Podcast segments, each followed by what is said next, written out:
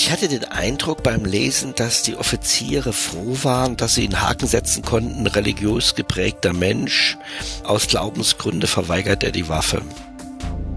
Die Bausoldaten wurden vorwiegend zum Schachten eingesetzt. Es mussten ja Kilometer von Kabeln verlegt werden.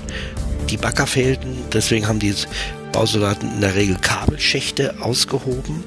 Andere sind beim Straßenbau eingesetzt worden. Also es war schon gelegentlich eine Schinderei.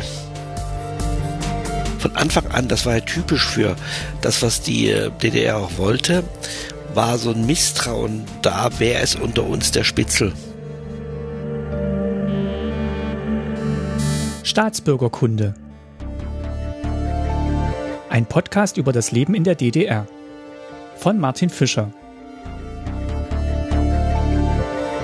Folge 106 Im Dienst.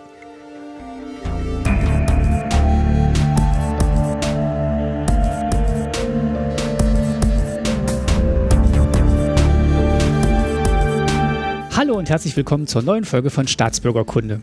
In der letzten Folge habe ich ja mit Antje über die Aktion Rose auf Rügen gesprochen. Und Antje hat mir danach noch den Tipp gegeben, mal eine Folge über die Bausoldaten auf Rügen zu machen. Und ja, während ich noch überlegt habe, wie ich dazu jemanden finden könnte, der mir was darüber erzählen kann, da hat sich Marvin bei mir gemeldet und sein Vater war Bausoldat auf Rügen. Und so begrüße ich in dieser Folge Christian Michel, der mir mehr über seine Zeit auf der Insel und den Dienst dort erzählen kann. Los geht's aber mit etwas anderem, beziehungsweise etwas Neuem Alten. Ich freue mich, dass wir endlich wieder das Objekt zur Folge mit dem DDR-Museum zusammen im Podcast haben. Und ich begrüße eine neue Stimme dahinter. Erik Strohmeier-Wimmer ist der neue wissenschaftliche Sammlungsleiter und der erklärt uns jetzt als erstes mal, was die Bausoldaten überhaupt waren. Ja, hallo Erik. Schön dich zu hören. Ja, schönen guten Tag. Du bist der neue wissenschaftliche Sammlungsleiter im DDR-Museum und hast dich bereit erklärt, auch hier zu Gast zu sein, um das Objekt zur Folge mit zu bestreiten. Ja, das ist richtig. Ich bin seit April jetzt Sammlungsleiter im DDR-Museum. Und ich hatte jetzt schon in der Anmoderation gesagt, es gibt heute ein Interview zum Thema Bausoldaten. Ähm, mein Gast war Bausoldat auf Rügen. Und bevor wir jetzt gleich ins Interview gehen, wollte ich dich bitten, uns vielleicht mal ganz kurz zu erklären, was die Bausoldaten denn waren. Äh, wir verlinken auch ein Objekt, äh, das ihr in der Sammlung habt, in der Online-Sammlung zum Thema Bausoldaten. Das sind Schulterklappen mit einem Spaten drauf. Und jetzt übergebe ich an dich und du darfst erklären, wie es dazu kommt, warum ist da ein Spaten drauf und was sind Bausoldaten? Ja, warum ist äh, ein Spaten auf den Schulterstücken, die den Dienstgrad Bausoldat zeigen? Hm. ein Dienstgrad, auf dem man nicht befördert werden konnte. Das ist also, das hat man die ganzen 18 Monate Wehrdienst, äh, war man immer Bausoldat konnte allerdings auf der anderen Seite auch nicht degradiert werden. Was sind Bausoldaten, die auch Spatensoldaten genannt wurden, eben aufgrund dieser sehr hübsch, äh, hübschen Schulterstücken, wo sich tatsächlich das Ministerium für nationale Verteidigung der DDR sehr viel Mühe gegeben hat. Die sind sehr detailliert und hier mit Silberfaden gestickt auch. Bausoldaten sind Soldaten, die äh, einen waffenlosen äh, Wehrersatzdienst in den äh, Baueinheiten der NVA abgeleistet haben. Dieser Wehrersatzdienst ist notwendig geworden, weil es in der DDR Gruppen gab, vor allem religiöse Gruppen, die vor allem pazifistischer Natur waren. Und gleichzeitig ist ähm, innerhalb der Bundesrepublik 1961 der Zivildienst eingeführt worden. Und äh, das heißt, wir haben sozusagen Druck von beiden Seiten. Einerseits haben wir ja, einen internen Druck in der DDR, dass es halt größere Gruppen gab, die sich für einen waffenlosen Ersatzdienst äh, eingesetzt haben, obwohl man tatsächlich eher das Ziel hatte, einen sogenannten Zivildienst auch in der DDR einzuführen. Das war nicht im Interesse der vor allem Militärführung, aber auch in der politischen Führung der DDR war das nicht von Interesse. Gleichzeitig ist es so, dass man 1962, also ein Jahr nach dem Mauerbau, die allgemeine Wehrpflicht auch in der DDR eingeführt hat, wo so ein Waffenersatzdienst nicht äh, vorgesehen war.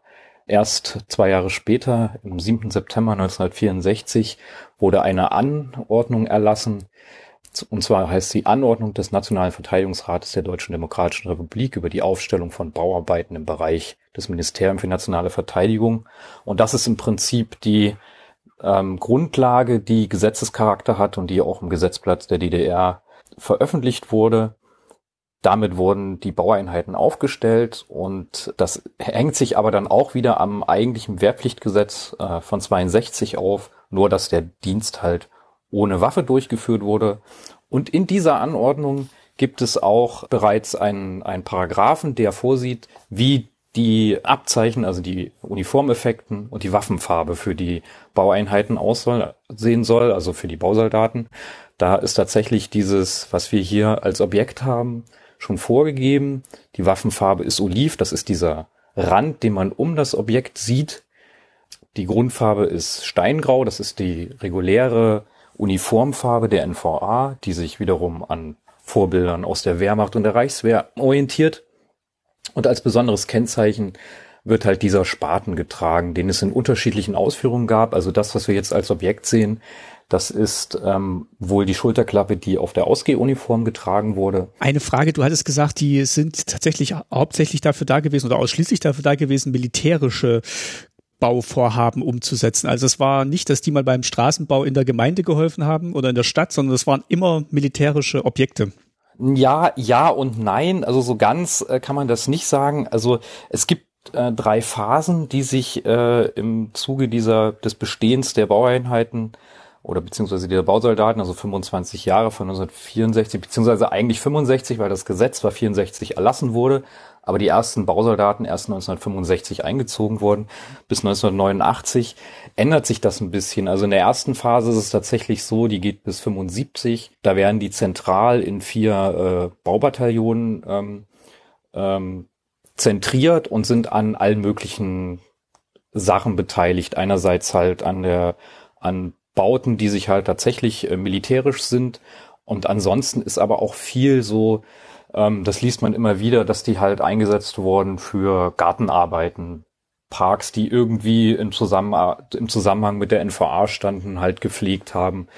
Also dieses, was wir kennen, dass die bei Großprojekten eingesetzt wurden. Das ist erst eine spätere Phase. Also es gibt auch noch eine Phase, die von 75 bis 82 ist. Da werden die Bausoldaten dezentral eingesetzt, weil man eben die Befürchtung hatte, dass, wenn man sie in größeren Gruppen zusammenfasst, wie es vorher der Fall war, dass sie, also die, man hat die immer gefürchtet als äh, generell negativ eingestellte Kräfte. Deswegen hatte man versucht, dann nach 75, ähm, weil ab 1968 äh, immer mehr Leute gekommen sind, die Bausoldaten sozusagen werden wollten. Das ist ähm, trotzdem noch eine relativ, immer noch relativ kleine Gruppen, das muss man auch sagen.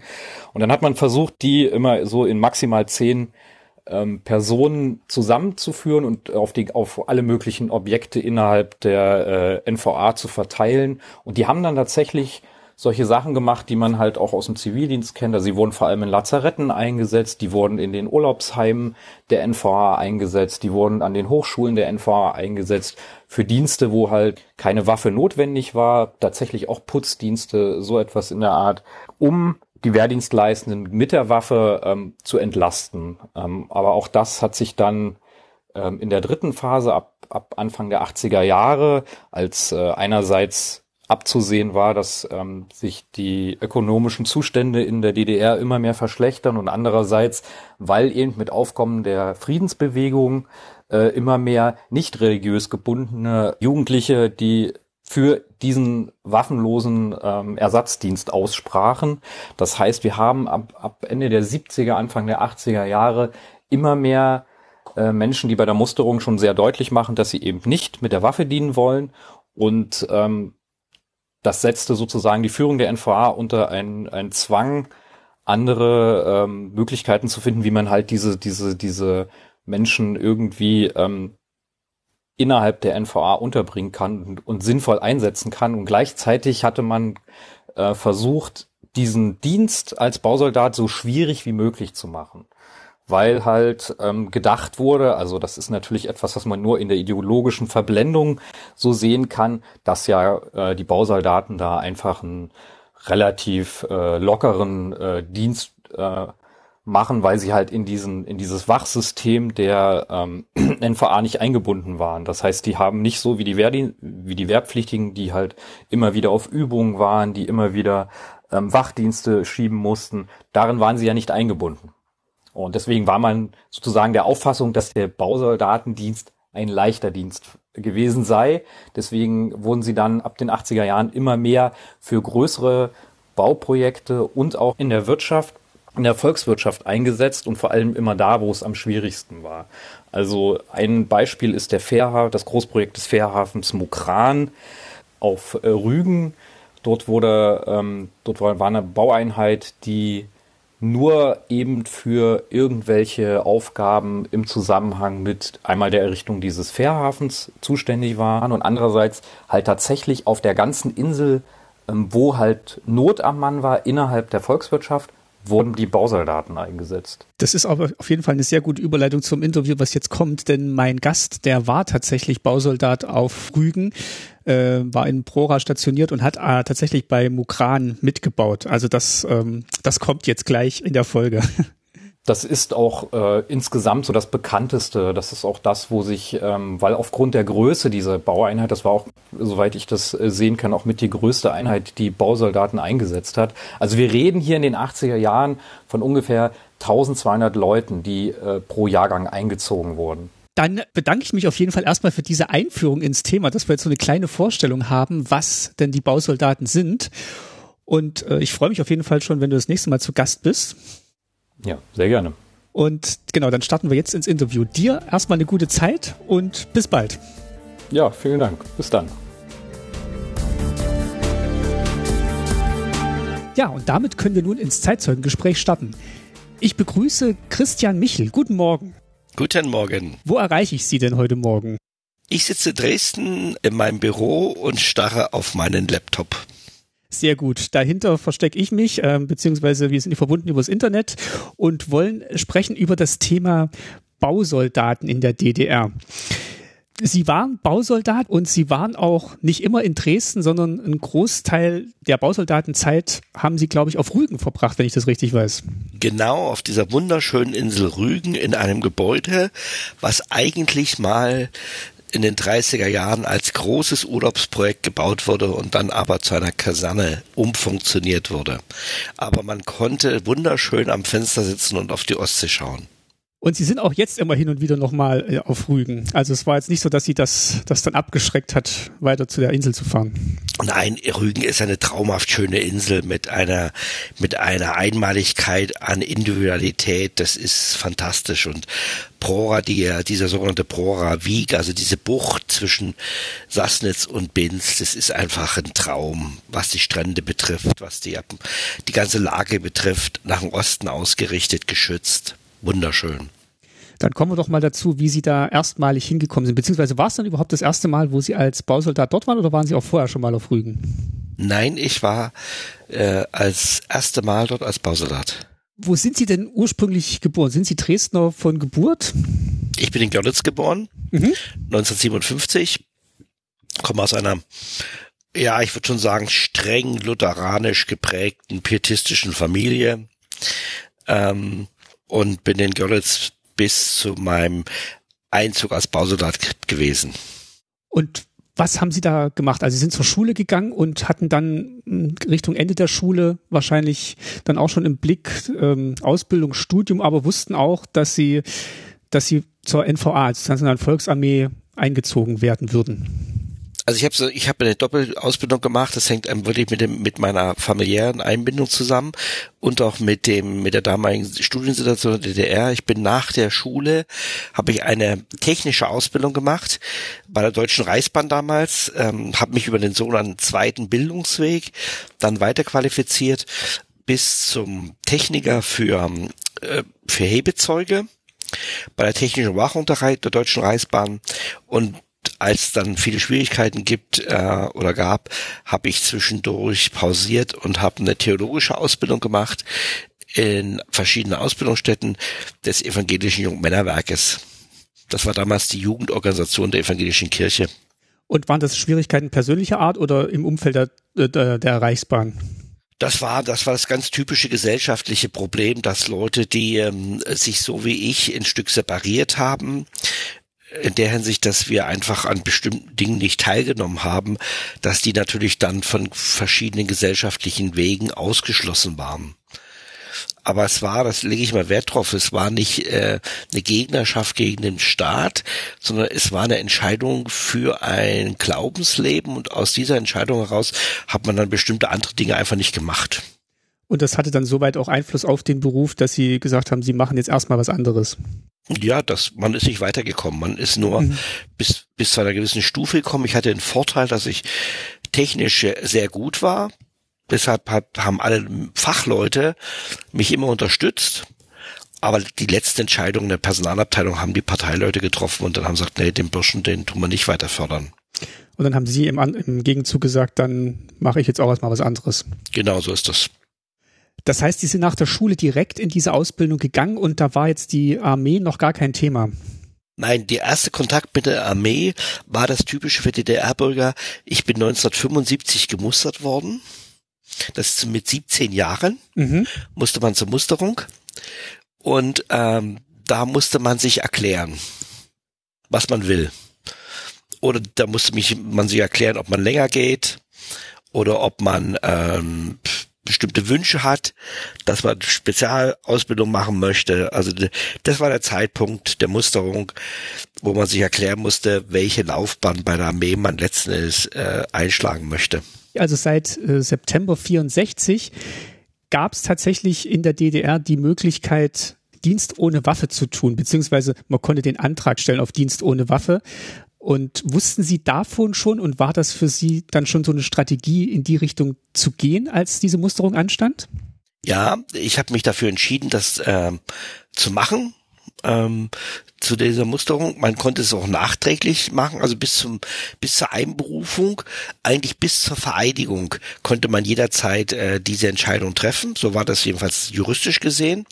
Das Beste ist, man hat von vornherein klare Kante gezeigt. Das heißt, bei der Einberufung, man musste einen formlosen Antrag mitbringen und, und sich auf diesen formlosen Antrag erklären.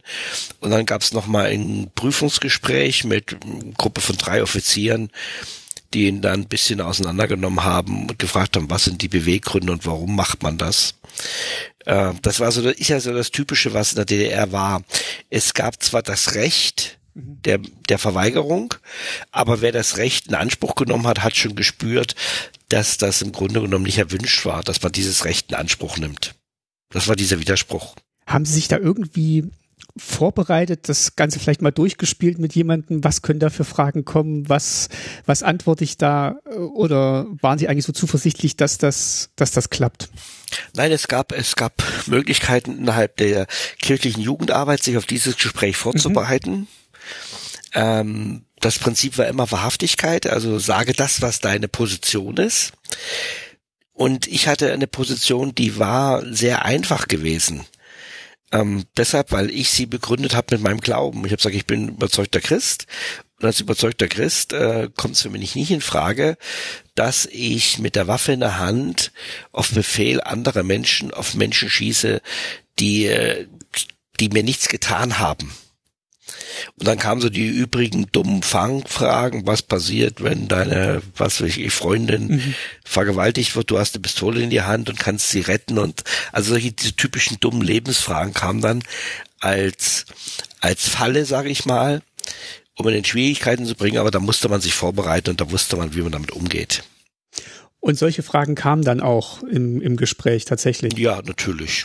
Es gab so fünf, sechs Standardfragen, die wurden dann immer wieder gestellt. Und das waren so konstruierte äh, Fallsituationen, wo man selber oder Dritte in eine, eine akute Lebensbedrohung kommt und man hätte eine Waffe zur Verfügung, wie man sich dann verhalten würde. Ja, wo man dann so eine extrem persönliche Situation aufgebaut hat. Ja wo ähm, ja, wo, man dann einem quasi schon nahegelegt bekommt, ja, jetzt muss man ja dann so und so reagieren. Mhm. Ähm, hatten Sie den Eindruck, dass das Gegenüber oder die Gegenüber ähm, offen waren oder wollten die bestimmte Dinge hören, damit sie den Haken setzen können, dass man verweigert? Oder war da wirklich ein Interesse da zu verstehen, was einen da umtreibt? Also im Nachhinein, als ich meine Akte gelesen habe, äh, war mir klar, dass das schon auch ein System war. Das heißt, man wollte nicht nur wissen, warum macht derjenige das, sondern man wollte auch seine politische Einstellung rauskriegen, damit man wusste, ist das jetzt ein Staatsgegner, ist das ein allgemeiner Pazifist, der gegen alles Militärische ist, gibt es irgendwelche anderen persönlichen Gründe, ist es vielleicht sogar jemand, der die DDR verraten will und das Land verlassen will. Also man versuchte schon rauszukriegen, von welcher Kategorie der Gegnerschaft man letzten Endes in einer Denkstruktur geprägt ist. Sie haben gerade gesagt, Sie haben dann Ihre Akte gelesen. Hat das, gab es da zu dem Zeitpunkt eine neue Einstufung für Sie oder erstmalig eine Einstufung überhaupt? Ich hatte den Eindruck beim Lesen, dass die Offiziere froh waren, dass sie einen Haken setzen konnten, religiös geprägter Mensch, aus Glaubensgründe verweigert er die Waffe. Damit konnten sie sich rechtfertigen, weil sie wussten, dass bei diesen Menschen Argumentationen sinnlos sind. Wenn man aber äh, aus vielleicht den aus politischen Gründen sagte, ich will, ich will die DDR nicht verteidigen oder alles solche Geschichten, dann waren die einfach in der Pflicht zu agitieren. Mhm. Und äh, mein Eindruck war, die waren froh, dass sie einen Haken setzen konnten und das war damit beendet. Es gab jetzt aber nicht die generelle Möglichkeit, was nicht militärisches zu machen äh, statt dem statt dem Dienst. Also es war dann immer noch ein, ein, militärischer Dienst oder Rang, den man dann hatte, aber nur ohne Waffe. Ist das so richtig? Das ist richtig. Man war Soldat, man wurde prinzipiell nicht befördert. Man trug auf der Schulter ein Schulterstück, wo ein Spaten drauf gestickt war. Ähm, das war das, das Rangabzeichen, sage ich mal, wie das Armee so heißt und man war Mitglied der NVA. Die einzige Möglichkeit, dies nicht zu machen, war den Mitgliedschaften der NVA äh, komplett zu verweigern. Das war dann ein Verstoß gegen die Wehrpflicht und das ist dann mit circa äh, 24 Monaten Haft bestraft worden. Also ein halbes Jahr länger als der Mähzeit musste man ins Gefängnis. Kennen Sie jemanden, der das gemacht hat oder war ja. das auch einen kurzen Moment eine Überlegung von Ihnen? Nein, das war keine Überlegung von mhm. mir. Aber ich kenne Leute, die es gemacht haben. Das heißt, in, in, welchem, in welchem Alter sind Sie dann zu dieser Musterung gekommen? Mit 17 Jahren bist du gemustert Stimmt, worden. hatten Sie gesagt, ja. Und dann kommt gibt's eine Besonderheit. Äh, in der Regel sind die DDR-Bürger eingezogen worden unmittelbar nach der Schulausbildung oder nach der Lehrlingsausbildung, also mit 18, 19 Jahren folgte sofort die Armeezeit. Damit hatte man es hinter sich. Um das äh, die Attraktivität des Bausoldaten äh, unbeliebter zu machen, wurden Bausoldaten in der Regel erst mit dem letzten, mit der letzten Möglichkeit des Wehrdienstes eingezogen. Das war vor Vollendung des 26. Lebensjahres. Ah, das, das, heißt, dass das hing dann so über einem, bis man die, ja, die, diese neun Jahre. Das hing über einen und vor allen Dingen die meisten waren dann verheiratet, während die anderen Soldaten, die eingezogen waren, in der Regel noch nicht gebunden waren, hatten eine Freundin, eine Verlobte sicherlich, das war in der DDR-Zeit ja sehr zeitig, aber man war doch äh, familiär frei, hatten die Bausoldaten in der Regel Frauen und Kinder. Also 90 Prozent der Bausoldaten hatten Frauen und Kinder.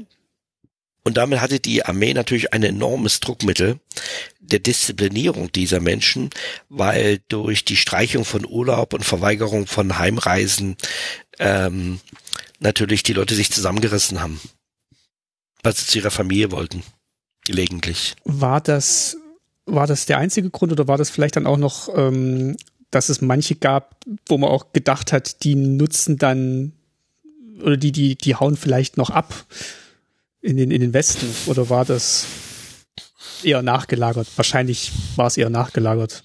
Kann ich nicht, kann ich nicht beantworten so. Ähm, also ich denke nicht, dass es ein System gab. Das System war, was ich wahrgenommen habe, auch im Gespräch nach der DDR-Zeit war, mit Menschen, die das zu verantworten hatten, man wollte wirklich das System unattraktiv machen. Mhm.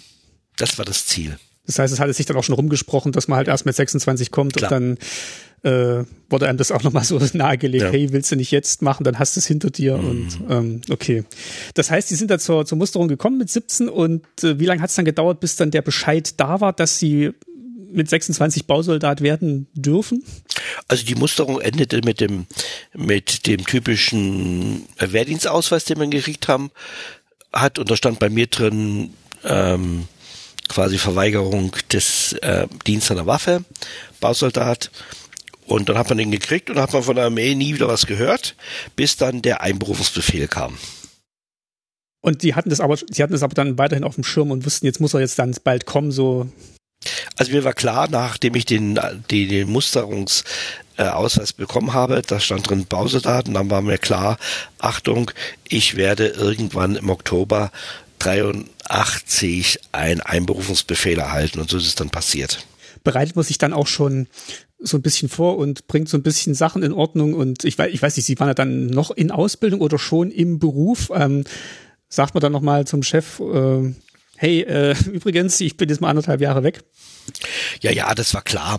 Also man wusste, das kommt, wenn nicht irgendeine Panne passiert ist. Ist, ist manchmal passiert. Mhm. Äh, aber wenn nicht irgendeine Panne passiert ist, wusste man, zu 99 Prozent kriegte man diesen Einberufungsbefehl so um 20. September rum, dass man am 1. Oktober äh, dann irgendwo zu erscheinen hatte. Und wo mussten Sie dann hin? Also was stand dann da drin in diesem Einberufungsbefehl? Da stand für mich das Schlechteste drin, was drinstehen konnte, nämlich Prora. Jetzt müssen Sie vielleicht kurz mal erklären, wir haben es am Anfang schon angedeutet, was Prora war, damit man mal so ein bisschen eine Vorstellung hat, wo das ist und was das, was dieser Komplex ist. Also Prora äh, war ja ein ein großes Gebäude, ein großer Gebäudekomplex an der Ostsee, der umfunktioniert wurde zur DDR-Zeit in Kasernen. Das ging also in Binz Ost los. Da waren die ersten zwei, drei Kilometer, war die sogenannte Unteroffizierschule der NVA. Da wurden also Menschen, die drei oder vier Jahre sich verpflichtet haben, zum Unteroffizier ausgebildet. Ähm, daneben war eine Spezialschule gewesen für Offiziere. Da wusste man nie so richtig, was da gemacht wird. Der nächste Gebäudekomplex, das zog sich hier immer am Strand lang, war eine Schule für die Ausbildung von palästinensischen Offizieren. Das war hochinteressant. Ähm, die wurden da also unter ziemlicher Geheimhaltung quasi ausgebildet und dann kam äh, ein sogenanntes Baubataillon der NVA. Das waren Baupioniere mit guter Technik, die da stationiert waren und daneben hat man vier Kompanien Bausoldaten äh, letzten äh, einquartiert. Das sind also immer 80 bis 90 Personen pro Kompanie. Und die hat man da zusammengezogen um sie für den Einsatz auf der Baustelle Mukran zu haben. Genau, das erklären wir gleich noch, was Mukran ist. Ähm, Prora selbst wurde ja während der NS-Zeit quasi für die Organisation Kraft durch Freude gebaut als, als Ferienanlage, ist aber nie so richtig in Betrieb gegangen und ist dann durch, durch mehrere Hände gegangen. Also erst die, ähm, die Sowjetarmee war da kurzzeitig drin und dann eben hat äh, die NVA für sich beansprucht. So ist das. Und warum war das jetzt der denkbar schlechteste Ort ähm, für jemanden wie, wie Sie, der Bausoldat war? Der Standort Prora als Bausoldat wurde ungefähr anderthalb Jahre vorher, bevor ich eingezogen war, neu eröffnet. Das gab es vorher nicht. Bis dahin wurden in der Regel Bausoldaten in ganz kleinen Arbeitsgruppen über die gesamte DDR verteilt. Das heißt, man ist eingezogen worden, man war dann irgendwo Heizer oder man war irgendwo in einem Handwerkskolonne für die Reparatur von bestimmten Gebäuden mit zuständig. Das gab also ganz viel Kreativität, Bausoldaten in ganz kleinen Gruppen äh, territorial zu verteilen und damit die, die Kapazitäten zu schaffen, um diese Menschen, die die Waffe verweigern, im Grunde genommen anderthalb Jahre unterzubringen. Mit dem mit der Einberufung nach Prora hat man das geändert. Man hat da das erste Mal der DDR Bausoldaten in dieser großen Menge von fast 400 Bausoldaten an einem Standort zusammengezogen und quasi mit vier Kompanien ja eine ziemliche Stärke auch ähm, erreicht. Und äh, damit würden, waren die Kontrollmechanismen für diese Bausoldaten wesentlich höher. Sie äh, waren quasi in diesen engen Kasernen zusammen. Sie konnten äh, kein individuelles Leben führen, wie wenn du Heizer bist oder sonst was, sondern du hattest einen, sehr strengen Tagesablauf. Und es war bekannt, dass die Arbeitsbedingungen auf der Baustelle Mokran sehr, sehr schwierig waren.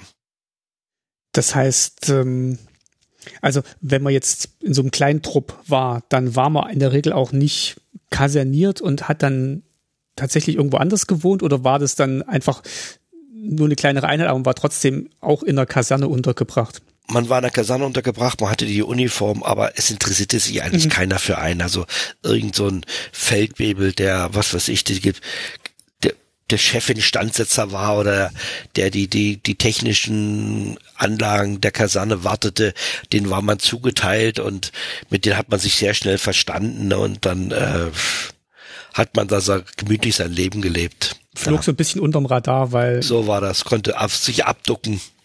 Wie Muss, man so schön sagt. Musste man denn trotzdem eine Grundausbildung machen? Nur den Teil mit der Waffe hat man übersprungen oder ist man dann direkt in diese Tätigkeit dann gegangen? Ja, man musste eine Grundausbildung machen von, von drei Wochen. Äh, so war das jedenfalls bei uns. Und die Grundausbildung endete mit einem, mit dem berühmten Gelöbnis. Also die ähm, normalen Soldaten mussten, war die Grundausbildung sechs Wochen und endete mit der Vereidigung, wo also geschworen werden musste mhm. auf Treue zum Staat und zur DDR und wir mussten ein Gelöbnis sprechen. Und das hat jeder mitgesprochen oder? Ja, wissen Sie, wenn da, wenn da so eine Truppe von von über 100 Leuten da so ein Gelöbnis nuschelt. In der Regel ist das von jemand vorgetragen worden und die Soldaten sollten es nachsprechen. Da hat sich aber niemand dafür interessiert, äh, was du da gesagt hast. Es gibt so ein Gag, wir haben zum Beispiel immer, denn wir mussten nach jedem zweiten oder dritten Satz hieß es, das geloben wir. Und wir Sachsen haben immer gesagt, das glauben wir. Ja, es gab man hat so versucht, so ein bisschen seine Gags in diese für den Staat sehr äh, streng eigentlich organisierten Abläufe zu bringen. Und da gab es auch immer wieder ein bisschen Stress. Und das haben Sie dann auch schon in, in, ähm, in Prora gemacht, dieses Gelübnis, ja. oder war das noch woanders? Okay. Das war in Prora dann, ne? Das heißt, sie sind da hingekommen und wussten, ah, das ist jetzt eine Anlage, wo ähm, sehr, sehr viele ist und wo es militärisch streng zugeht. Und hatten sie auch schon eine Idee, was ihre Aufgabe da ist? Oder Nein, sein wird? Und das hatte ich nicht. Ähm, man ist also nach dieser Grundausbildung dann auf die Baustelle gekommen. Die Baustelle hatte die, die, ähm, sag mal, die Personalunterlagen von jedem Bausoldaten und dann wurden die Leute eingeteilt in Arbeitskolonnen. Und das war mein Glück, wie man so schon sagt, dass ich natürlich eine, eine hohe technische Ausbildung hatte und deswegen der äh, verantwortliche Mitarbeiter für die Einteilung der Bausoldaten sofort gemerkt hat, dass ich einen Beruf habe und eine technische Ausbildung habe, die sehr begehrt war, nämlich die Instandsetzung und die vor allem die Freigabe von Hebezeugen. Und auf der Bau Stelle werden nun mal viele Lasten bewegt. Und deswegen bin ich in eine Spezialgruppe gekommen mit einem weiteren Bausoldat und waren für die Instandsetzung der, der Bautechnik verantwortlich. Denn man muss vielleicht dazu sagen, die, ähm, die, was da gebaut wurde, also es wird jetzt nicht weiter an diesen Ferienanlagen gebaut, sondern Sie haben es jetzt gerade schon gesagt, in der Nähe war eben dieses ehemals kleine Dörfchen Mukran, das dann aber wirklich in den 80er Jahren zu einem großen Fährhafen ausgebaut werden sollte und also Fährhafen Richtung Russland oder Sowjetunion damals noch. Äh, inklusive quasi der Verschiffung und Wiederaufgleisung von ganzen, ganzen Güterwaggons. Also es sollte wirklich so eine Drehscheibe werden zwischen der Sowjetunion und der DDR. Ja, der Hintergrund war die Polenkrise. Also während der Polenkrise sind einfach die Güterzüge nicht durch Polen gefahren oder die Güterzüge wurden aufgebrochen und Waren wurden ver verschwanden. Das war ein Riesenproblem. Der Güterverkehr zwischen der Sowjetunion als Haupthandelspartner der DDR und ähm, dem Territorium der DDR war gestört, muss man wirklich so sagen. Vor allen Dingen, wenn die Güterzüge kamen, die äh, technische Geräte hatten, Kühlschränke, Fernseher und was ja massenweise in die UdSSR exportiert wurde, da verschwanden schon mal ein paar Waggons. Und um das zu umgehen, hat man quasi in Kleinpeter damals äh, zu Russland gehörte, zur Sowjetunion gehörte, in heutigen Lettland, hat man im Grunde genommen eine große Hafenanlage gebaut, die größte Fährhafenanlage der Welt war das gewesen, als Eisenbahnfähre äh, und das Gegenstück im Mukran. Und dann sind immer im acht-Stunden-Takt die Schiffe gefahren. Also es gab drei Schiffe und alle acht Stunden haben die dann quasi abgelegt im Mukran und nach acht Stunden Klein Peter erreicht. Es war genau getaktet. Und das Besondere war, man konnte zweistöckig diese Fähren über vier parallele Gleise beladen. Wahnsinn. Es war, also es waren riesen gigantische Schiffe, die da gefahren sind. Und damit ist der gesamte Transitverkehr der Eisenbahn äh, mindestens mal die wesentlichen Dinge nicht mehr über Polen gelaufen. Und das war schon in Betrieb, als Sie dorthin gekommen sind? Nein, das war, da wurde gebaut. Okay. Also man hat es angefangen zu bauen und man hat die Bauzeit von fünf Jahren noch eingehalten. Das heißt, das ganze Thema ist im Grunde genommen dann 86, 87 in Betrieb gegangen. Und dann kam aber die Wende und dann war's der Zusammenbruch des Osthandels ähm, hat dann Anfang der 90er Jahre dazu geführt, dass die Fährverbindung äh, in der Komplexität zusammengebrochen ist. Ich habe noch gelesen, dass quasi der Abzug der äh, Sowjetarmee quasi auch ja. über Mukran abgeliefert ja, wurde, was natürlich eine ironische äh, Fußnote der Geschichte noch ist. Äh, hat man denn in der DDR-Öffentlichkeit irgendwas davon mitbekommen, dass diese, diese große Errungenschaft des Sozialismus da entsteht? Ja, natürlich, das ist natürlich äh, ganz massiv ähm, in den Medien präsent gewesen. Es war das äh, Staatsprojekt Nummer eins von der Priorität her. Also es waren ständig Regierungsmitglieder aus Berlin da, die sich über den Baufortschritt informiert haben. Es waren vor allen Dingen die wichtigsten Entscheider der Deutschen Reichsbahn anwesend. Es war ja vor der Fährinsel wurde ja ein riesen Umspannbahnhof gebaut, wo also die, die Achsen getauscht wurden in den Güterwagen. Also man hat quasi auf DDR-Territorium hat man die Umspannung der Wagen vorgenommen. Die Wagen kamen aus Russland mit der breiten Spurweite und wurden umgespurt auf die etwas kleinere für Europa und umgedreht natürlich genauso. Und das war natürlich noch einmal vor dem Fährbahnhof. Also wenn man heute sieht man ja heute noch, die Gleise liegen ja noch an das vier, fünf Kilo, Kilometer, Quadratkilometer äh, Fläche, wo man diese Umsporanlagen gebaut hat. Es muss wirklich also es muss wirklich gigantisch sein. Also ich yeah. war auch mal auf Rügen, habe halt von ferne auch diesen Komplex Prora gesehen, Mukran jetzt nicht, aber ich habe jetzt Fotos gesehen in der Recherche, was das mal für ein kleines Dorf war. Und wenn man dann Fotos, so Luftaufnahmen sieht, also die, die einzelnen Häuser, die vielleicht nochmal zum Dorf gehört haben, die muss man dann aber schon mit der Lupe suchen auf diesem Foto, weil es wirklich eine riesen Anlage da entstanden ist und viel platt gemacht wurde. Es gab 20, 20 Gebäude, bevor der Hafen gebaut wurde, das Mokran. Ja. Mehr nicht. Nehmen Sie uns mal so vielleicht so ein bisschen mit, wie das dann so ablief, so ein, so ein Arbeitstag. Also, oder vielleicht auch, wie Sie vielleicht auch Ihren ersten Tag und dann einen folgenden erlebt haben. Also Sie sind da angekommen und mussten erstmal irgendwo untergebracht werden. Ich würde jetzt vermuten, es gab äh, Unterbringungsmöglichkeiten, war jetzt kein Problem, weil ja diese Ferienanlage da stand. Sie kamen an, wurden in die Turnhalle gebracht des Orts, also der Kompanie. Und dort haben sie gewartet, bis ihr Name aufgerufen worden ist. Dann sind sie durch die ähm, durch die Kleiderkammer gegangen, haben überall das gekriegt, was sie brauchten, also ihre Uniform, ihre ganzen Sachen, die sie haben, mussten dann, ähm, wurden dann auf ein Zimmer gebracht, da wo sie untergebracht waren, haben ihre Zivilsachen ausgezogen, haben die Zivilsachen dann in ein Paket gepackt. Das Paket haben sie dann abgegeben von einer, an einer zentralen Sammelstelle, das wurde nach Hause geschickt, so dass ihre Zivilsachen nicht mehr da waren. Und dann haben sie ihren Spind eingerichtet, da gab es eine Anleitung und damit war der erste Tag schon vorbei. Äh, der Kompaniechef hat sich, das weiß ich noch, den Spaß gemacht, dann 24 Uhr auf einmal äh, wie so ein Alarm auszulösen und die ganzen Zimmer zu gucken, ob alle im Bett liegen. Ein bisschen Stress gemacht und am nächsten Tag musst du dann früh um acht ähm, quasi mit Trainingsanzug vor das Zimmer treten und dann ging der Frühsport los. Und dann ging das ganz normale Ablauf los, Frühsport, äh, danach persönliche Körperhygiene, Frühstück und dann begann der Unterricht, der theoretische Unterricht oder der militärische Unterricht für die Grundausbildung. Und Sie haben dann ja auch andere Bausoldaten kennengelernt. Hat man sich da untereinander ein bisschen ausgetauscht, also ein bisschen Wissen zugenickt? Wie war denn da so das Verhältnis untereinander? Ja, man war ja sofort, also als Kompanie mit 80 Leuten zusammen. Äh, das gab natürlich sofort einen regen Austausch, warum bist du hier, was ist los und so weiter. Und dann das, das war, für mich war das irgendwie eine schwierige Situation.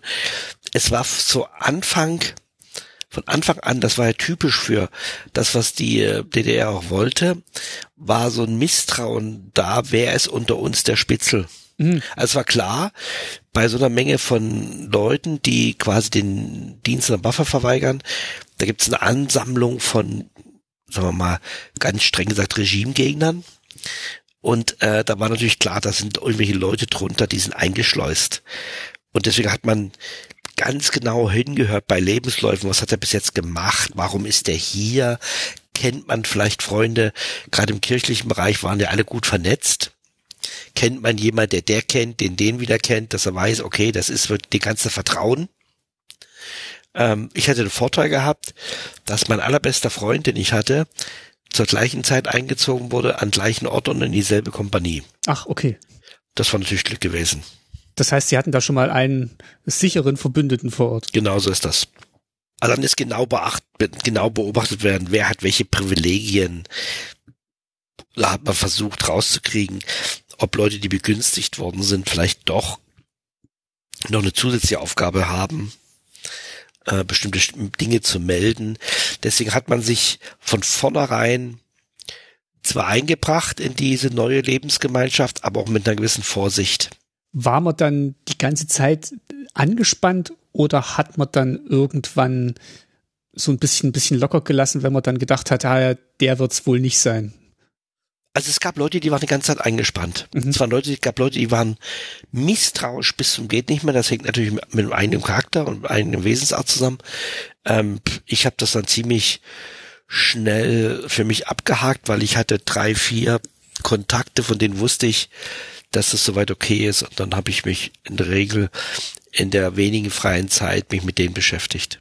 Haben Sie einen Verdacht geschöpft, ähm, also ohne dass Sie jetzt Namen nennen müssen, und hat sich der dann auch bewahrheitet, vielleicht auch später, als die Akte gelesen haben? Oder war es dann... Es ja. gab jemand, es gab zwei Leute bei uns in der Kompanie, von denen ich es nicht gedacht hätte. Tatsächlich, also es war ja. dann schon berechtigt, das Misstrauen. Ja. Aber die, auf die Idee wäre ich nie gekommen. Was hat man denn dann gemacht? Wie ist man denn miteinander umgegangen? Also es gab ja dann sicher auch Freizeit und man musste ja dann irgendwie hm, ja, vielleicht auch mal einen Abend verbringen, Spiele gespielt. Äh, war man dann immer auf der Hut tatsächlich? Nein, das, das, das hat sich dann alles ein bisschen mhm. eingespielt, mhm. sage ich mal. Das Problem war ja, dass die Offiziere mit auf der Baustelle waren. Wir wurden ja auf der Baustelle beaufsichtigt. Und die Offiziere waren mit auf der Baustelle. Das heißt, die hatten auch einen Zehn-Stunden-Tag hinter sich, wenn es in die Kaserne ging. Und dann haben die auch natürlich ein Ziel gehabt, so schnell wie möglich abzutauchen. Entweder nach Hause zu fahren zu ihren Familien ähm, oder wenn sie in der Kaserne untergebracht waren als Unteroffiziere, äh, da ihr eigenes Leben zu führen. Das heißt, es gab so eine so eine friedliche Koexistenz, dass man uns in der Freizeit in der Regel in, Ruhe gelassen hat, weil man nicht wollte, dass wir das den Leuten spüren lassen. Also wenn, wenn sie zu viel Stress gemacht hätten, dann hätten wir auf der Baustelle natürlich dann auch Stress gemacht. Es gab ja hundert Gründe, äh, Arbeit zu verlangsamen oder vielleicht nicht auszuführen oder technische Schwierigkeiten aufzubauen. Und das ganze Ziel des Systems bestand darin, dass man mehr oder weniger seine Arbeit macht, dass der Arbeitsfluss nicht gestört ist, dass die Baustelle vernünftig vorankommt. Und daraus abgeleitet hat man dann gesagt, okay, dann lassen wir euch auch in Ruhe. Im Gegensatz zu den Stellen, die Sie davor beschrieben haben, wo man dann so vielleicht so ein bisschen unterm Radar geflogen ist, war das jetzt natürlich hier eine sehr prestigeträchtige Arbeit, die man machen musste. Hat man dann trotzdem auch Schikanen erfahren oder ging es in der Regel darum, wirklich die Arbeit möglichst effektiv zu machen? Also es ging darum, die Arbeit effektiv zu machen. Das heißt, wie viele Stunden waren das dann so in der Woche? In der Regel acht Stunden auf der Baustelle plus An- und Abfahrt. Man war so ungefähr so zehn Stunden war man ungefähr unterwegs auf der Baustelle. Bis es dann eine Sondereinsatz gab. Das waren die Cassonarbeiter, die hatten dann einen zwölf Stunden Tag. Das heißt, es war immer noch so ein bisschen Transfer da tatsächlich dabei. Also der, der Fährhafen war jetzt nicht direkt neben Prora gelegen. Das war dann immer noch so ein bisschen An- und Abfahrt. Ja, ja. Äh, zwölf Kilometer. Okay. Hat man denn dann Möglichkeit gehabt, tatsächlich sich auch so, also was, was macht man denn? Hat man Ausgang gehabt? Ist man dann irgendwie so ein bisschen auch rausgekommen aus diesem Komplex Baustelle, aus diesem Komplex Bohrer? Hat ein bisschen was von, von Rügen sehen können? Also, es war, dadurch, dass man so viel wie möglich auf der Baustelle war, gab es so einfach so auch so ein Gentleman Agreement dann. Man hat eigentlich auf Ausgang in der Regel verzichtet sondern ist dann nach zehn Stunden hat man auch keine Lust gehabt, sich umzuziehen und dann noch vielleicht mit dem Bus nach Brora zu fahren oder äh, nach Binz zu fahren. Äh, das, das war alles nix. Ähm, deswegen hat man darauf verzichtet und hat ist aber aller 14 Tage beziehungsweise aller vier Wochen nach Hause gefahren. Das heißt, dann hat man länger gearbeitet auf der Baustelle und in der Heimfahrtswochen, äh, am Heimfahrtswochenende ist man dann Donnerstagmittag bereits in die Kaserne gefahren, hat die ganzen Dinge erledigt und ist dann Donnerstagabend mit dem Zug von Prora nach Stralsund gefahren und dann mit dem Nachtzug nach Dresden, war dann Freitag früh in Dresden, hat dann das Wochenende frei gehabt und ist dann am Sonntagabend, weiß ich noch immer 19 Uhr, Hauptbahnhof, ist man dann äh, in den zugestiegen nach Stralsund, war dann früh um fünf in Stralsund und dann um sechs mit der Bimmelbahn, wie, wie das damals hieß, in Prora. Und dieses Wochenende war für viele heilig, weil da konnten sie nach Hause. Und deswegen äh, hat man lieber auf Ausgang verzichtet, hat die Tage gesammelt und ist dann mindestens einmal im Monat, manchmal zweimal im Monat nach Hause gefahren das war natürlich bestimmt eine Erleichterung, weil in, ich weiß ja. von, von meinem Vater bei der NVA selber gab es ja höchstens ein oder zweimal während der ganzen Dienstzeit ähm, Heimaturlaub sozusagen. Und das war schon, also für, für sowohl für ihn als auch für, natürlich für uns als Familie eine schwere Zeit. Ja, ja, das war, das war das Gentleman Agreement. Ja. Äh, also mach deinen Job auf der Baustelle vernünftig, dann kannst du hier in den 18 Monaten 18 Mal nach Hause fahren für ein Wochenende. Das war schon ein Lockmittel. Kam einem das dann trotzdem lang vor, diese Zeit? Unterschiedlich. Es gab dann nach meinem ersten Dienstjahr, das heißt im Frühjahr 84, gab es eine Situation, die war ganz seltsam. Wir wurden alle früh nicht zur Baustelle gefahren, sondern mussten in Trainingsanzügen nach Stralsund in in das medizinische Zentrum der der Volksmarine, wie das hieß, wurden untersucht und dann hat man zwei äh, Kompanien zusammengestellt, die waren die sogenannten Cassonarbeiter. Müssen Sie sich so vorstellen, äh, dieser Fährhafen hatte im Meeresboden 16 Meter tief eingegraben drei ähm, Säulen. 16 mal 16 Meter waren die jeweils. Das waren die großen Säulen, wo die Fährschiffe dazwischen gefahren sind. Also es gab immer zwei Fährschiffe, die anlegen konnten. Und das waren drei Säulen, eine rechts, eine in der Mitte, eine links. Und dann konnten die Fährschiffe quasi da dazwischen fahren und damit wurden die Schiffe genau positioniert. Und das hat man so gemacht, diese Kasonarbeit, das ist so, dass, dass eine Glocke gegossen wird aus Beton, 16 mal 16 Meter, und dann wird die auf dem Meeresboden gestellt. Dann wird Druck reingegeben, dann werden Leute eingeschleust über ein Drucksystem und dann sind die wirklich unten und schachten 30 Zentimeter in der Glocke aus. Dann werden die rausgenommen und dann wird die, die, Druckluft äh, abgelassen und dann rutscht dieser Betonklotz 30 Zentimeter tiefer. Das heißt, man hat sich damit 16 Meter tief in den Meeresboden eingegraben. Das klingt unglaublich beklemmend. Das ist furchtbar. Sie, sie, sie kommen in einen, in einen Raum 16, also Betonwände abgezogen, sind das ungefähr 14 mal 14 Meter. Vier Meter über ihnen an der Decke ist ein Lorensystem, wo dann ihr Eimer quasi zu ihnen gefahren wird, wo sie dann diese 30 Zentimeter ausgraben müssen. Waren immer 20 Mann da unten drin. Und ist vollkommen dunkel. Sie werden früh eingeschleust, halbe Stunde und dann mussten eine Stunde ausgeschleust werden, weil ja diese Luft ganz langsam, der Luftdruck wird ganz langsam runtergefahren, mhm. damit sie nicht die Taucherkrankheit kriegen. Es gab auch Leute, die hatten Taucherkrankheit gekriegt. Das war sehr gefährlich. Es gab auch Leute, die haben sich da wirklich ähm, was geholt, sag ich mal. Aber interessanterweise gab es Leute, die haben diesen Job unwahrscheinlich gern gemacht, auf ihre Frage zurückzukommen. Die Zeit ist wie im Flug verflogen. Sie sind früh aufgestanden, sind in diese Glocke rein, haben zwölf Stunden gearbeitet, sind wieder in die Kaserne. Man hat sie vollkommen in Ruhe gelassen. Sie haben sie ins Bett gelegt, haben geschlafen, nächsten Früh wieder raus. Zehn Tage arbeiten, vier Tage frei. Zehn Tage am Stück diese, diese Zehn Tage am Stück haben die gearbeitet und dann hatten sie vier Tage frei. Und die sind natürlich aller zehn Tage nach Hause gefahren. Also man hat im Grunde mit Urlaub äh, dann die Leute gelockt, das zu machen. Jetzt muss ich mal fragen, waren Sie da auch mit unten? Nein. Ich habe das schnell erkannt, was das für eine Gefahr ist und äh, konnte mich da gut entziehen. Weil es klingt, es klingt unglaublich schlimm. Also es ist schlimm. So ohne jeden Kontakt. Also ja, also ich glaube, jeder kann sich's vorstellen oder kann, hat zumindest eine Ahnung, wie schlimm es für einen wäre, wenn man jetzt da unten eingeschlossen wäre für Stunden. Ja, das ist natürlich bedrückend. Das ist natürlich bedrückend. Und wenn du da so zehn Meter unter Meeresboden bist, ja, und dann fängst du mal an zu überlegen, was passiert denn eigentlich, wenn hier was passiert? Ja, da, das ist, glaube ich, nicht mehr viel Hilfe möglich. Also nicht schnell. Nee. Also es gab Sicherheitssysteme, darüber durftest du nicht nachdenken. Haben Sie denn, weil Sie jetzt auch gesagt hatten am Anfang, ähm, dass das war jetzt nicht so eine Fundamentalopposition, während äh, aus der raus Sie ähm, zu den Bausoldaten gegangen sind. Haben Sie denn diese, die, die Sinnhaftigkeit dieses Projektes mal hinterfragt oder war das eigentlich bei Ihnen oder den Kollegen oder auch Familie eigentlich schon so eine Erkenntnis, dass das jetzt was ist, was gebaut werden muss?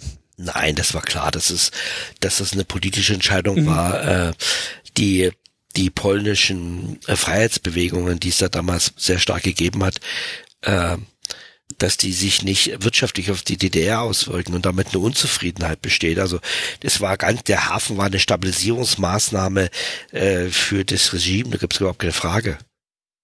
Hat sich Ihre Einstellung zur, zur DDR geändert während der Bausoldatenzeit? Haben Sie nochmal neu, neue Erkenntnisse für sich gewonnen?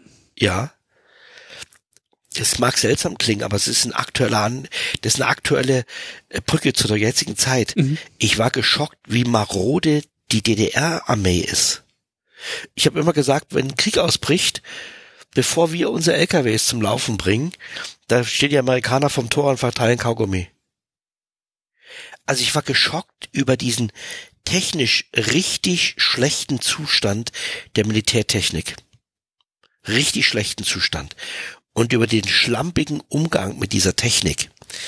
Also das, die war ja auch teuer und die war ja auch hochwertig. Also da funktionierte ja überhaupt nichts.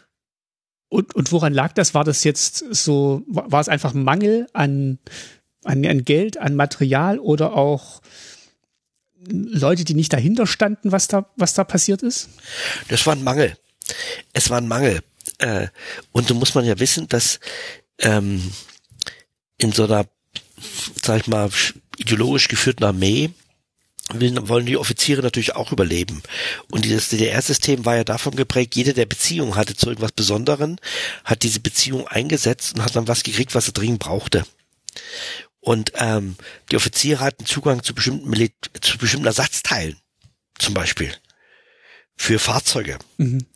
Und haben damit gehandelt.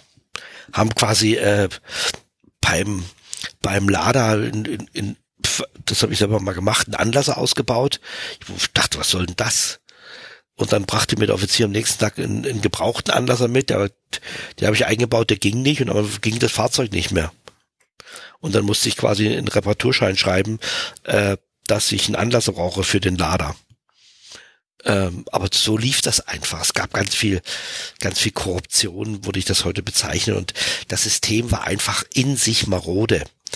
Das ist ja das Problem auch der russischen Armee jetzt, die wir jeden Tag erleben.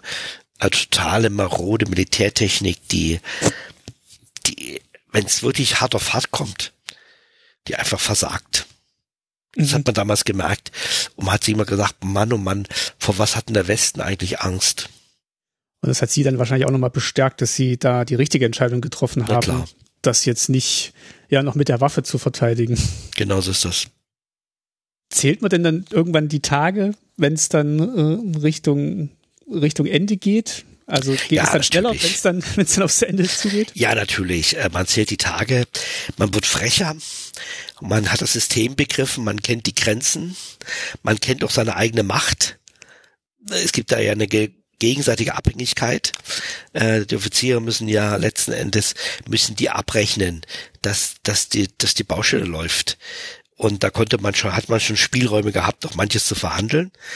Äh, dadurch macht man sich das Leben einfach leichter. Und dann gab es ja diese berühmte Bandmaß-Geschichte, dass man so ein Maßband von, von ein Meter, also 100, immer ein Zentimeter einen Tag, dann bemalt hat mit bestimmten Symbolen. Und da gab es so feierliche Momente immer, Wochenabschnitt, wurde, wurde dann, ähm, sage ich mal, zelebriert wenn eine neue Woche angeschnitten wurde, bis das Maßband wurde immer kleiner. Und es gab so richtig Künstler, die haben diese Maßbänder, also bis zum geht nicht mehr verziert. Man hat einfach so Freiräume gefunden, wo man sich dann bisschen Kreativität geschaffen hat, die dann das Leben bisschen verschönert haben. Und man ist dann auch nicht nochmal extra drangsaliert worden, so als, äh, hey, hey, jetzt nicht äh, frech werden auf den letzten Metern, sondern da gab es dann schon so auch das Verständnis, dass es jetzt für alle dann bald rum ist. Ja, ja, das war, es war, das ist das System gewesen, was viele, ähm, die das nicht kennen, schwer nachvollziehen können. Es, es, es ist wie in, in jeder Kasernierung von Menschen, wenn das nicht ganz brutale, äh, sagen wir mal, Verhältnisse sind, wenn ein gegenseitiger Zweck vorhanden ist, dann findet man einfach so eine, so eine Koexistenz, wo man genau weiß, bis dahin kannst du gehen, ähm, hier kannst du was fordern, hier bist du ein bisschen zurückhaltend, ähm, und dann hat man sich das irgendwo eingerichtet. Hat man denn Kontakt gehabt zu den regulären Soldaten, die auch in Prora waren? Ja, natürlich. Äh, wir durften ja nicht an Bausoldaten durften ja nicht an Militärtechnik. Mhm. Deswegen waren auf demselben Gelände war eine eine zweite äh, äh, ein zweites Bataillon, wir waren quasi das Baubataillon, bestehend aus vier Kompanien. Und dann war da noch ein, ein Pionierbataillon, bestehend aus drei Kompanien. Die haben diese Fahrzeuge gefahren. Also jeden, jeden Tag auf die Baustelle. Wir sind ja mit diesen Britschen W50 gefahren, wo so. du hinten quasi drauf bist. Und diese Fahrzeuge wurden von Baupionieren gefahren. Also die Bagger auf der Baustelle wurden von Baupionieren gefahren äh, wir dürften eigentlich nicht an Technik. Es gab eine Sondererlaubnis, äh, die hatten fünf Bausoldaten, da gehörte ich dazu, weil ich technische Ausbildung hatte. Wir dürften Technik reparieren, die für die Bausoldaten eingesetzt waren. Also wir haben keine Militärtechnik repariert, in, in dem Sinne, die quasi für für militärische Übungen eingesetzt worden sind, sondern wir haben Fahrzeuge und Krananlagen und sonstiges in Stand gesetzt, die dafür, die, die dazu dienten, dass die Bausoldaten da zur Baustelle gefahren wurden oder dass die, die Betonplatten verlegen konnten und so weiter und so fort. Und das haben wir auch als positive Motivation gesehen. Wir haben immer gesagt, also wenn unsere Kollegen da jeden Tag mit dem W50 auf die Baustelle fahren, dann ist es gut, wenn die Bremsen dieses W50s von uns gewartet werden und nicht von irgendeinem Idioten, der da keine Lust hat. Und es war dann auch tatsächlich ein kollegiales Verhältnis oder ja. gab es da schon ja. Rangunterschiede? Nein, das, es gab Neider, ganz klar, dass wir da separiert waren. Wir hatten eine eigene Werkstatt, wir hatten Spezialausrüstung, um die Fahrzeuge zu reparieren. Wir waren, es hat sich binnen kurzer Zeit durch rumgesprochen, dass das so eine Reparaturtrupp von Bausoldaten existiert. Und wir waren natürlich alle mit Leute mit Berufserfahrung. Und dann haben auch langsam das ist mit dir dieses gegenseitige Koexistenz, dann haben wir auch Privatfahrzeuge von bestimmten Offizieren repariert und damit wieder Vergünstigung bekommen. Weil es war ja schon ein Altersunterschied ne, zu den regulären Soldaten, weil die waren ja relativ frisch aus der Schule und sie waren ja dann schon die meisten, ja, ältere, ältere Männer. Das war ein Riesenproblem. Das war ein gigantisches Problem. Also der der normale Unteroffizier bei uns oder der Unterleutnant, muss man sagen, der war Abiturient, danach eine, ein Jahr Unteroffizierschule, da war er 19 und dann kam er zu uns als Unterleutnant, als, als Gruppenführer. Also Kompanie hat drei Gruppen gehabt, gab es also drei Unterleutnants. Ähm, und diese drei, diese Leute waren dann 20 Jahre Und den gegenüber standen Leute, die waren dann nachdem sie eingezogen waren, dann schon 27.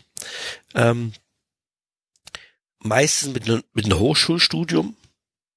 Viele waren Theologen, Musiker, Kantoren, also kirchlich ausgebildete Leute mit einem, mit einer ganz anderen äh, Intelligenzquotienten. Und es gab ständig äh, lustige Momente, wo, wo man die vorgeführt hat. Können Sie ein Beispiel machen, oder das ist jetzt äh, äh, persönlich, äh, dass man jetzt persönlich Namen nennt? Also was, was, was war denn dann eine komische Begebenheit, wo Sie sagen, das ist typisch? Also Schutzausrüst Schutzausbildung. Der Unteroffizier erklärt, wie man sich vom Atompilz schützt, dass man sich dann, gab so eine Schulungsmaterial, man muss sich dann der Bahndamm werfen ähm, und dann äh, Gesicht in die Erde drücken, Ellbogen über den Kopf und, und so weiter und so fort. Mhm. Und dann hat sich ähm, Kantor gemeldet aus Dresden, der war, der war fantastisch. Wir hatten einen Wettbewerb, der hieß Fragesteller der Woche.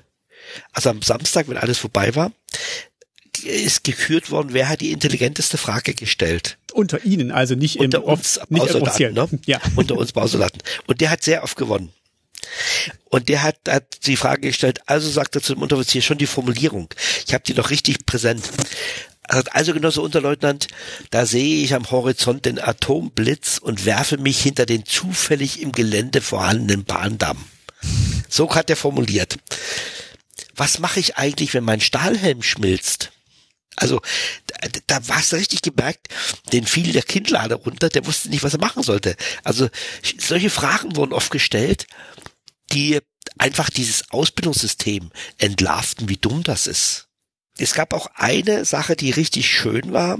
Man legte natürlich Wert, äh, sag mal, auch ein Stück, ein Stück Kultur zu erleben. Es gab in, auf der Insel Rügen gibt's ja dieses wunderschöne Theater in Putbus. Mhm, genau ein traumhaft schönes Theater. Und es gab die Möglichkeit, für 25 Bausoldaten einmal im Monat ins Theater zu fahren da.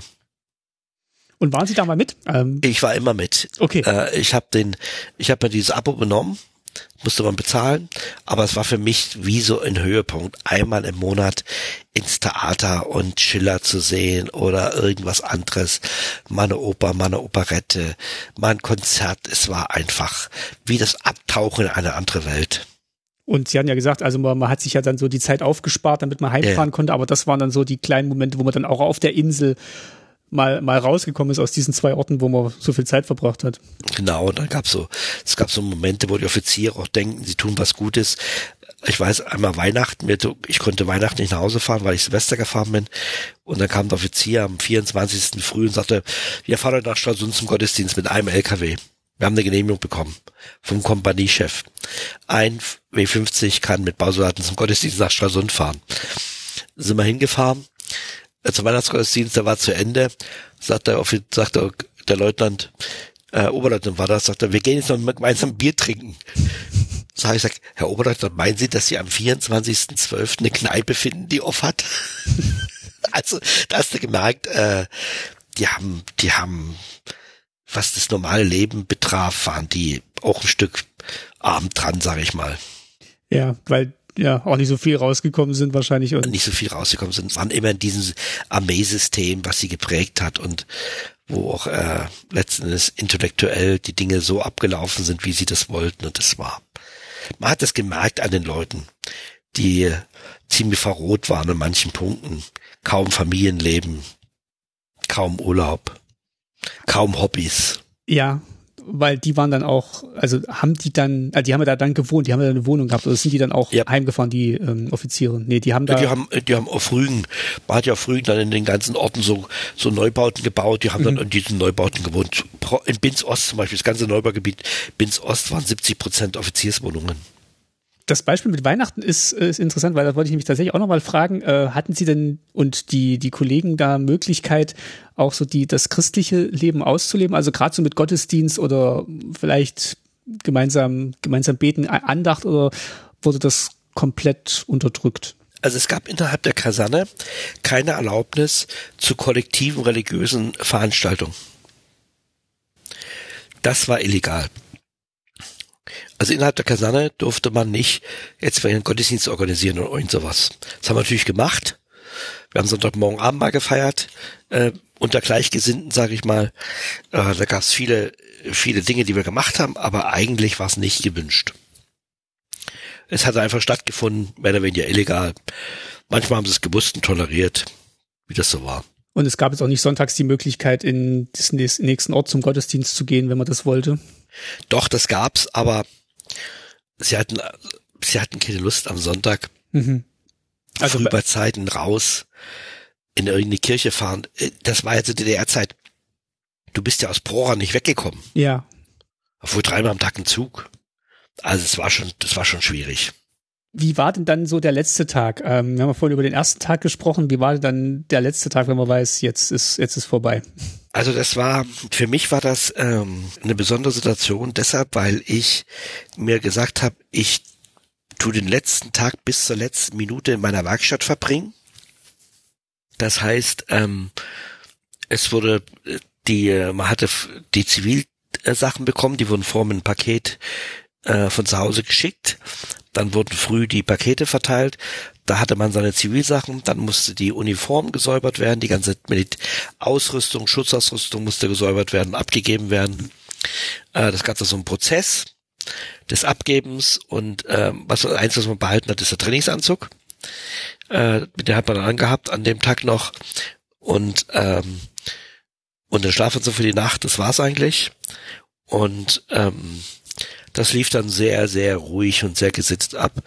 Und ich bin dann, ich weiß es noch, 18 Uhr kriegte ich dann einen Anruf in der, in der Werkstatt, da war mein Kompaniechef dran, sagt, dann wissen nicht deine Sachen mal abgeben? äh, sag ich, ja, ich komme hoch und dann bin ich hochgegangen und habe meine Sachen abgegeben. Und als er meine Ausrüstung gesehen hat, sagt er, haben Sie die so sauber gemacht? Sag ich, nee, ich habe die überhaupt nicht angehabt. Also ich habe nie eine Schutzausrüstung angehabt. Mhm. Ich konnte mich immer irgendwo abducken und kann das nicht das Gefühl, mit Schutzmaske und Gasmaske da über eine Sturmbahn zu rennen. Andere mussten das schon machen. Aber es gab die, diese individuellen Nischen, wo du dich verdrücken konntest, sag ich mal. Aber das war dann ein Tag, wo man einfach, keiner wollte mehr Stress. Keiner ja. wollte mehr Stress. Sollte einfach dann gut zu Ende gehen. Sollte vernünftig zu Ende gehen und das war's dann.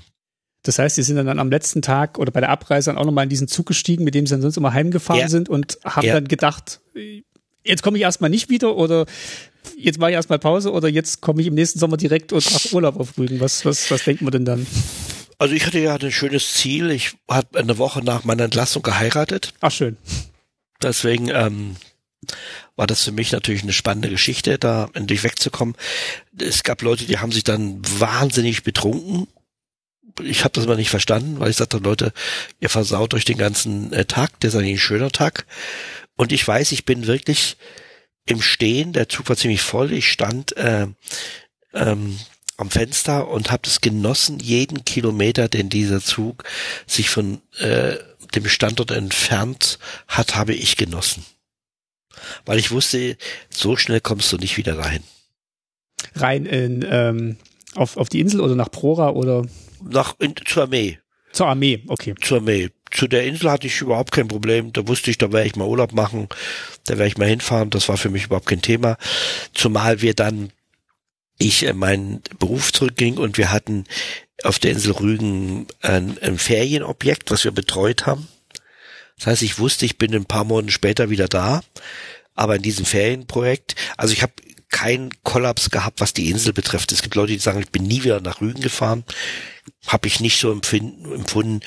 Ich bin dann sehr oft in Rügen gewesen und ich genieße diese Insel. Ich bin auch mehrfach in Brohr gewesen, laufe an diesen alten Kasernen vorbei und ähm, habe aber nicht irgendwo eine Bitterkeit oder ein Groll und bin, oder bin wütend. Ähm, ich hängt damit zusammen, dass ich einfach die Zeit individuell gut rumgekriegt habe das wollte ich da wollte ich mich gerade darauf hinaus, dass, ähm, dass es so klingt, als seien sie relativ unbeschadet durch diese Zeit ja. gekommen. Ähm, das war vielleicht, äh, also das ist natürlich schön, aber es gibt natürlich auch die, die andere Seite von Leuten, denen es nicht so gegangen ist, sowohl bei den Bausoldaten als auch bei den normalen Soldaten, da wahrscheinlich noch mehr. Ja, das ist, das, das muss man auch äh, wirklich betonen. Es gab Freunde von mir, die haben sich charakterlich ganz schwer getan in dieser Zeit. Die konnten nicht diese Gelassenheit entwickeln. Das war für die eine, eine so tiefe seelische Belastung. Und die haben sich zermattert und die sind da weggefahren mit dem Riesenknacks im Leben. Äh, da anderthalb Jahre drangsaliert und bevormundet zu sein und wie man zu denken hat, zu Handlungen gezwungen zu werden, die man eigentlich nicht will. Ähm, die schwankt noch immer so zwischen, soll ich nicht doch lieber ganz verweigern? Mhm. Äh, also die Menschen haben sich ganz sehr schwer getan. Und es gab natürlich auch Unfälle. Es gab Menschen, die, die ähm, äh, mit einem Schaden weggegangen sind, dass die natürlich äh, diese Zeit ganz anders schildern und auch viel Bitterkeit dann damit verbunden ist, ist ja mehr als nachvollziehbar. Weil ich stelle es mir auch nochmal schwerer vor, tatsächlich in diesem Alter, ja. wenn man, wie Sie haben es gesagt, in der DDR, man hat früh geheiratet, man hat früh Kinder bekommen, ja. man hat dann Verantwortung schon für eine Familie, für ein Kind und wird dann in eine Situation geworfen, wo man dann so eine Beliebigkeit ähm, und so Befehlen von oben herab ausgesetzt ist. Und das, das muss man dann auch erstmal durchhalten, glaube ich, diese anderthalb Jahre. Ja, das ist, das ist natürlich für Menschen, die, also gerade dieser Kantor da, den, der aus Dresden war, der mhm. hatte drei Kinder. Ja. Und der hat immer gesagt, die, die rauben mir drei, anderthalb Jahre meiner, mhm. meiner Vaterzeit, meine Kinder zu prägen, meine Kinder zu begleiten. Ähm, der hat das, der hat das eine, als einen riesen Konflikt gesehen. Dass er getrennt war von seinen Kindern und anderthalb Jahre seine Kinder nicht so individuell und persönlich begleiten konnte, wie das eigentlich als sein Anspruch als Vater war. Und das war natürlich für ihn ein ganz hoher seelischer Druck. Deswegen man wirklich sagen, die die Familie hatten und Kinder hatten, die waren natürlich noch einer ganz anderen Belastung ausgesetzt, wie ich, der damals ledig von verlobt war. Mhm. Und mit dem, mit dem Blick natürlich, wir haben es gerade gesagt, ähm, eine Woche oder in der Woche nach der Entlassung dann die Hochzeit, dass man wirklich genau. auch nochmal was Neues anfängt. Also besser geht's ja fast gar nicht, dass man dann sagen kann, das ist jetzt vorbei und jetzt startet was Neues. Genau. Wie ging es denn dann weiter? Vielleicht noch mal, noch mal ganz kurz zum Schluss. Ähm, Sie sind dann zurückgekommen in, in den Beruf. Da sind wir jetzt im Jahr, jetzt muss ich berechnen, 84 noch? 85. Ne? 85? April 85. April 85.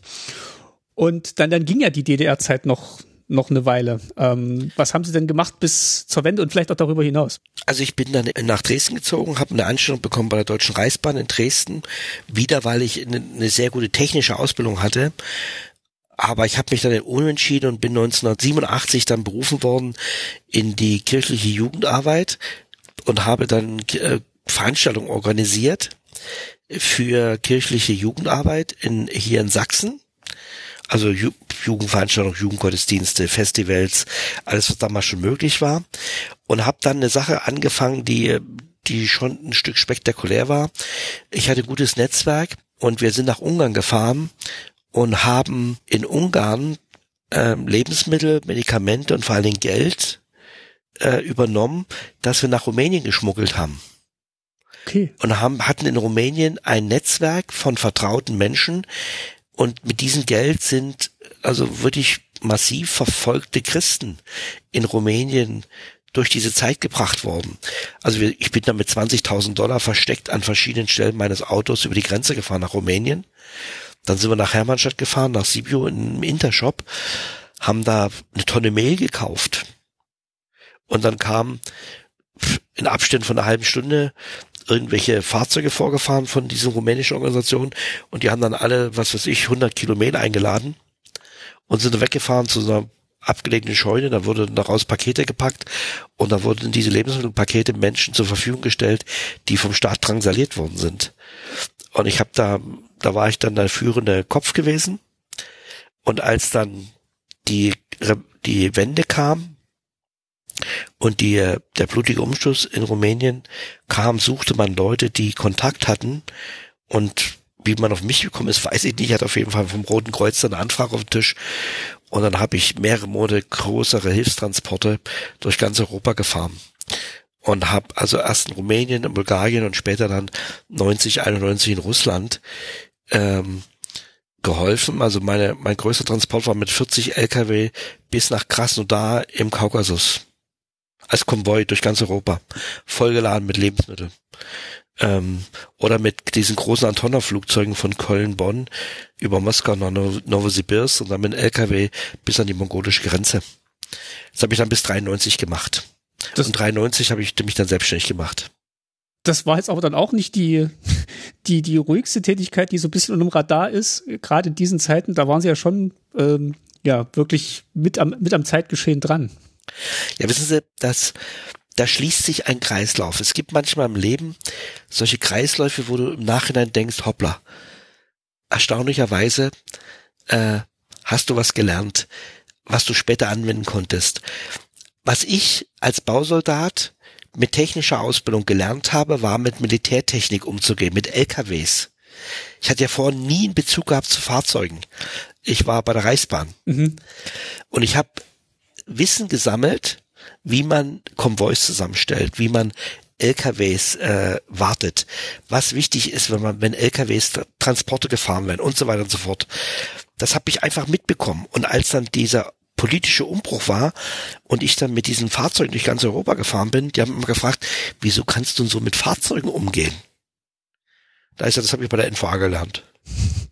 Es, es, ich habe also mein Wissen von der Armee, was ich nebenbei bekommen habe, dann wirklich in den humanitären Bereich gebracht und war vier Jahre lang verantwortlich für humanitäre Hilfe in Osteuropa. Ja Gemeinsam mit dem Roten Kreuz und der evangelischen Kirche. Das ist ja wirklich Schwerter zu Flugscharen im besten ja. Sinne. Also ja, das ist im besten Sinne Schwerter zu Flugscharen. Und deswegen habe ich, das, das ist, das verstehe ich, wenn Menschen diese Zeit vollkommen anders interpretieren und vollkommen anders erlebt haben.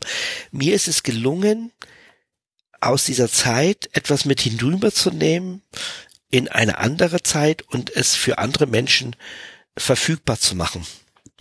Deswegen habe ich zu dieser Bausoldatenzeit eine auch eine positive Sicht.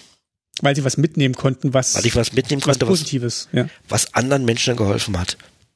Das ist doch äh, ein schönes, schönes Schlusswort. Und wie gesagt, das sind ja natürlich alles individuelle Geschichten ja, und Schicksale, die wir erzählen klar. hier. Aber äh, ich finde es dann auch wichtig, dass wenn dann mal so eine Geschichte auch dabei ist, dass man die dann auch natürlich erzählt und dass die dann genauso mhm. daneben stehen kann, wie man sagt, ähm, das war eine ganz furchtbare Zeit natürlich.